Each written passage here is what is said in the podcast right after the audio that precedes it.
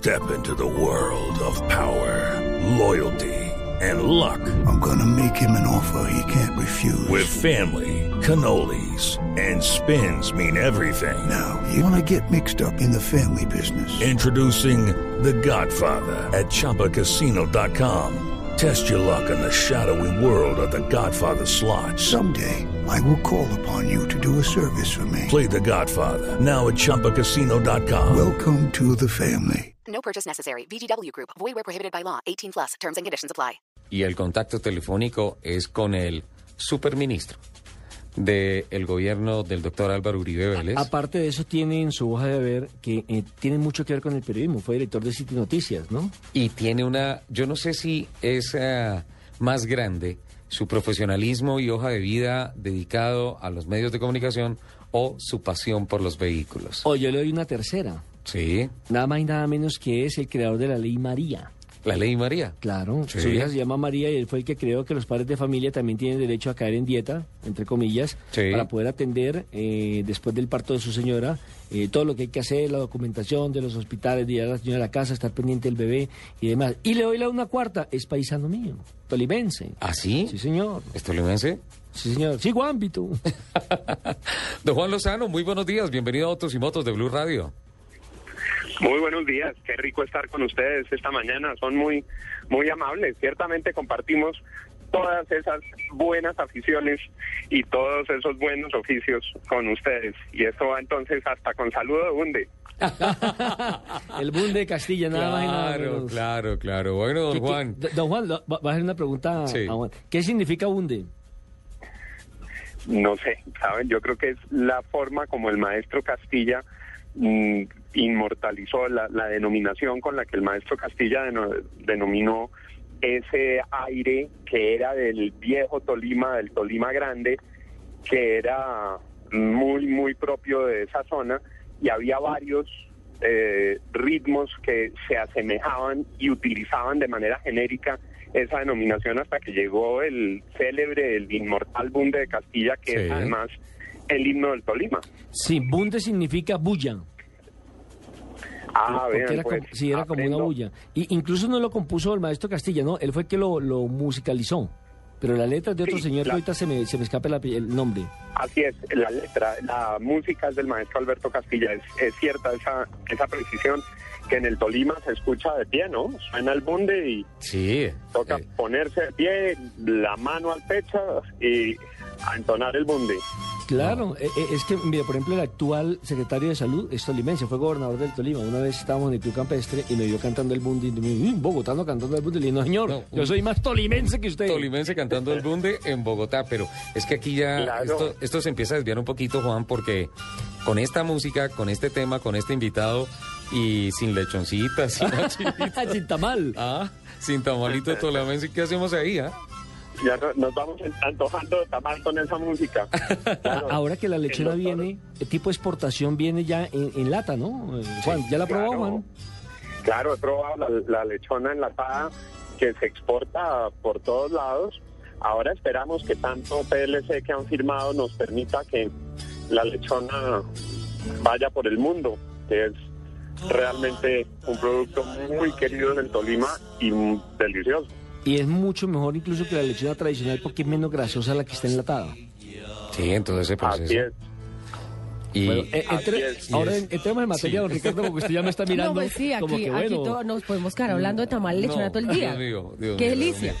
Don Juan, eh, la ley de chatarrización voluntaria es eh, un proyecto muy interesante eh, que en principio cuando tuve en mis manos el proyecto de ley eh, interpreté entre líneas eh, que hay un deseo muy grande eh, de limpiar a Bogotá, de sacar una cantidad de, de, ya no podemos llamarle vehículos, sino chatarra, que de alguna manera se tiene que eh, sacar de donde está, de quitar tanta contaminación y especialmente, cuando digo limpiar a Bogotá, también limpiar el, el ah, ¿cómo le dijera? El, el listado de activos que hoy en día no existen a través de vehículos.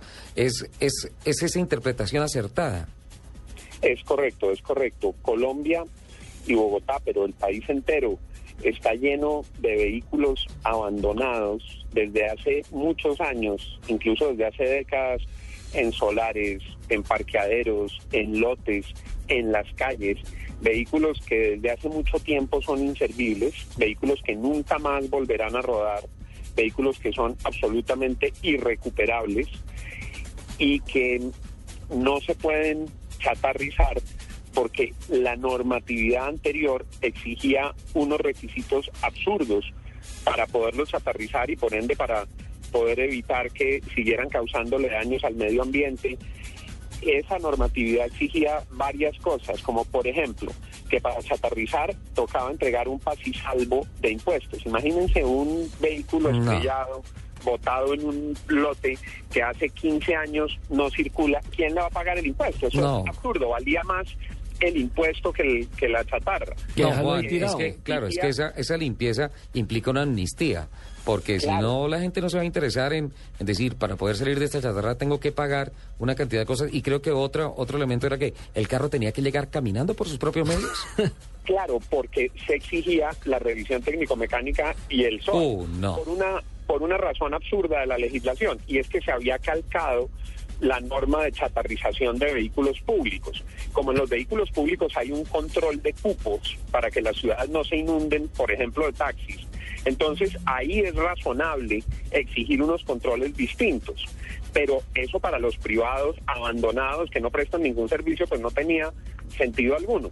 Entonces, empezamos a tramitar la norma, Ricardo, con entusiastas de los automóviles, del automovilismo. José Sí. Klopatowski fue crucial en todo este proceso. Con, con Clopa veníamos hablando desde cuando yo estaba en el ministerio de este proceso y cuando llegué al Congreso presenté el proyecto de ley y logramos lo siguiente. Primero, que se pueda chatarrizar con una, eh, entre comillas, no es técnicamente el nombre, pero el efecto es muy parecido, una amnistía de impuestos.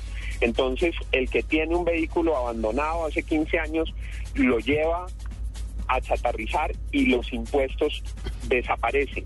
Eso para los municipios también es bueno, porque había una ficción fiscal. A los municipios les sumaban en sus cuentas unos impuestos por cobrar que nunca iban a ser recuperados, que nunca iban a poder ser cobrados. Esa era una cartera irreal. Era una cartera totalmente irreal, era una cartera totalmente incobrable. Entonces, eh, esto tiene la ventaja de que también tiene el beneficio ambiental y hace transparencia fiscal. Y hace la transparencia fiscal porque no hay pues, cuentas que no se van a cobrar. No se exige, obviamente, ni el SOAT ni la revisión técnico-mecánica. Entonces, simplemente se puede destruir ese, ese vehículo. ¿Cuántos vehículos hay? Es imposible saberlo, porque como la gente no los registra, Claro. como la gente no los declara, como la gente no paga los impuestos, entonces no hay un estimado, pero no es sino hacer un recorrido por las ciudades para verlos.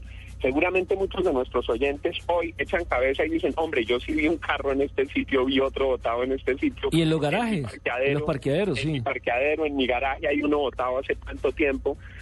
Yo creo que, por ejemplo, en el aeropuerto El Dorado, una de las cosas más difíciles de limpiar era una, cantidad de carros abandonados que había en ese Sí. parqueadero por décadas. Había, Ricardo, mm, seguramente se acuerda, un Fiat 850 Sí. abandonado por 15 años y un Y- Pontiac 54. Incluso Entonces son carros yo estuve averiguando a ver si me vendían en alguna oportunidad un chasis que encontré ahí de una eh, Power, eh, de una mm, Fargo Superwagon.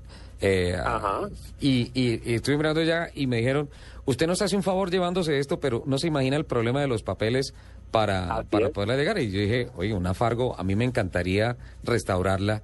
eh, soy enamorado de esa clase de vehículos y era por ahí una modelo 53, algo así. Y cuando me puse a mirar todo lo que tocaba hacer para tratar de conseguir... Era más es- fácil importarlo. Sí, claro, claro, complicadísimo. Entonces, la reflexión quedaba ahí.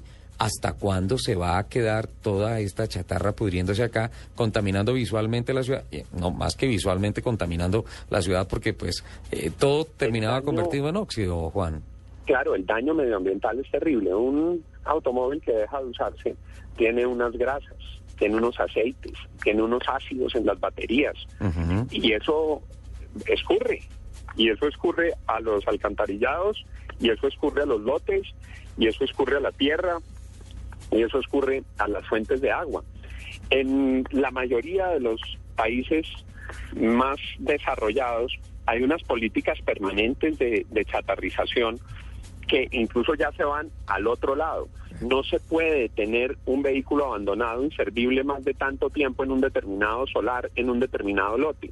Si se pasa de dos años, la ley en esos países presume que ya es irrecuperable y entonces ya, ya no es voluntario como va a ser aquí, sino que los obliga por una consideración medioambiental. Entonces yo creo que ahí logramos un gran salto, logramos un salto importante por el medio ambiente, logramos un salto importante para la transparencia en las cuentas en el sector automotriz eh, y también a muchas personas les va a evitar dolores de cabeza gente que no pudo descargar del registro automotriz sus carros, tienen una cuenta fiscal, que es finalmente una espada de Damocles. Entonces, como técnicamente en materia tributaria ahí hay lo que se llama una renta cedida de la nación a los municipios, la ley nacional, con concepto favorable del ministro de Hacienda que lo recibimos, puede autorizar para que se haga esta, esta figura y de esa forma pues avanzar en el proceso en el proceso de chatarrización. Y yo creo que además esto tiene un efecto indirecto interesante en toda la renovación del parque automotor.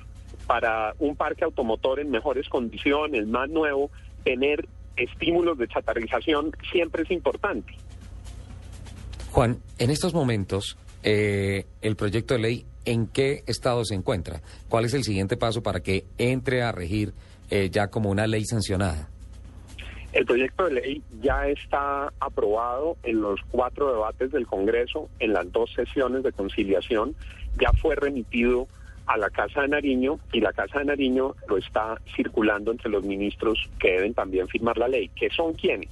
La ministra de Transporte, con quien hablé largo la semana entrante, que está súper entusiasmada con el proyecto, que además lo va a inscribir dentro de una política más amplia de chatarrización la ministra de Transporte tiene que reglamentar todo lo relativo al registro de transporte, todo lo relativo a las bases de datos de los automóviles, todo lo relativo a su a su propio eh, a su propio ámbito de competencia que es el, la forma como el Estado lleva el control y registro, repito, de los vehículos en Colombia. Primera cartera que tiene que expedir una reglamentación. Y la segunda, con quien también hablé y también está muy entusiasmado, es el ministro de Medio Ambiente, porque el ministro de Medio Ambiente tiene que reglamentar lo relativo a la utilización de los residuos de estos vehículos.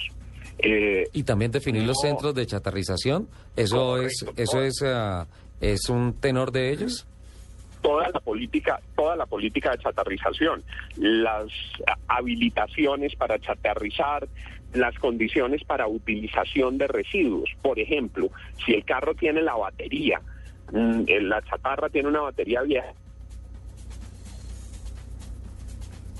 10 de la mañana 32, estamos en comunicación con Juan Lozano. Está Juan con nosotros, sigue.